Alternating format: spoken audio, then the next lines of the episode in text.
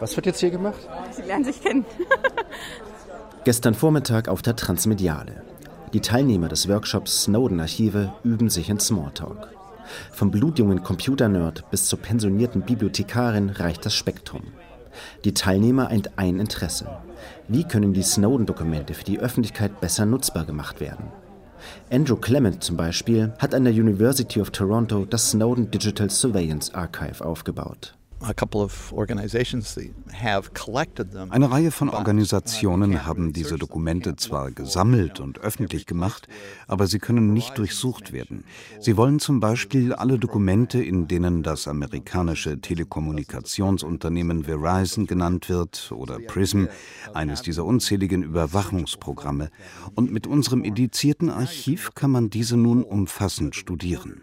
Ihre Journalistenkollegen haben in ihren Stories über den Überwachungsprogramm Überwachungsskandal immer nur sehr selektiv zitiert. Aber nun ist die Forschung für jedermann möglich. Aber können die Snowden-Dokumente überhaupt von einem Laien verstanden werden? Die Spannbreite der Formen ist riesig.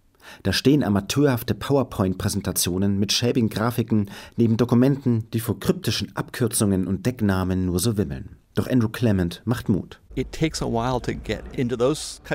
Es braucht bestimmt einige Zeit, bis man sich in solche Dokumente eingelesen hat. Aber wer trotz fehlendem Hintergrund einfach nur neugierig ist, der trifft bestimmt früher oder später auf ein Dokument, das ihn in die Materie reinzieht. Und wenn man sich dann erstmal an all die Codes gewöhnt hat, wir stellen dazu auch einen Glossar bereit, dann ist die Beschäftigung für die Menschen, die sich dafür Zeit nehmen, bestimmt lohnenswert. Ein weiteres Archiv ist Search Edward Snowden. Der Ansatz ist nicht ganz so akademisch wie des klassischen Archivs der Uni Toronto. Man kann gezielter nach Fachbegriffen aus dem Überwachungskontext suchen. Ein drittes Archiv ist eher eine Beweisführung. Maria Sainu hat ganz alleine die Homepage Surveillance Without Borders aufgebaut. Sie will den gängigen Überwachungsnarrativen simple Fakten entgegensetzen, denn die drei großen Narrative hält sie für falsch. Überwachung richte sich gegen Verbrechen und Terrorismus. Es ginge vorrangig um nationale Sicherheitsinteressen und es handele sich um ein Luxusproblem der westlichen Welt. Maria Sainu. Um diese Fragen zu beantworten, bin ich tief in die Dokumente eingetaucht. Wer wird zum Ziel, warum wird überwacht und wo wird überwacht?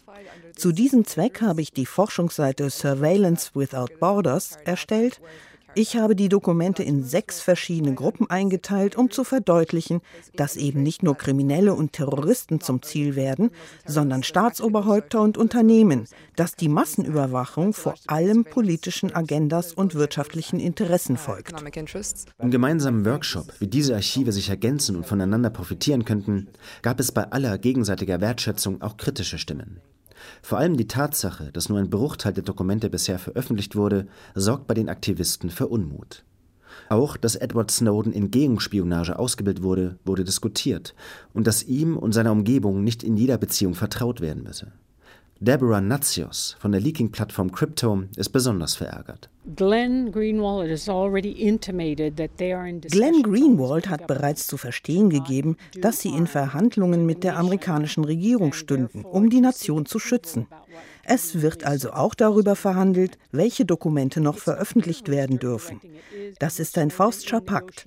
Und es ist nicht klar, ob Edward Snowden auch um seine Zukunft verhandelt, ob er in die USA zurückkehren kann, ob es Straffreiheit gegen die Unterlassung weiterer Leaks gibt. All das ist unklar. Und es ist jedenfalls kein demokratischer Prozess, der dort hinter den Kulissen abläuft. Trotz der Sorgen waren sich die Teilnehmer einig, dass die Snowden-Dokumente besser auszuwerten seien. Man müsse froh sein, was man habe. Und wem es so riskant ist, die Snowden-Dokumente online zu recherchieren, der kann doch auf das Archive in the Box der Uni Toronto zurückgreifen. Sie packt das ganze bisher bekannte Snowden-Archiv in einen Minicomputer, an dem man bloß Tastatur und Monitor anschließend braucht. Perfekt für die Offline-Recherche all der investigativen Hobbyjournalisten in Spee.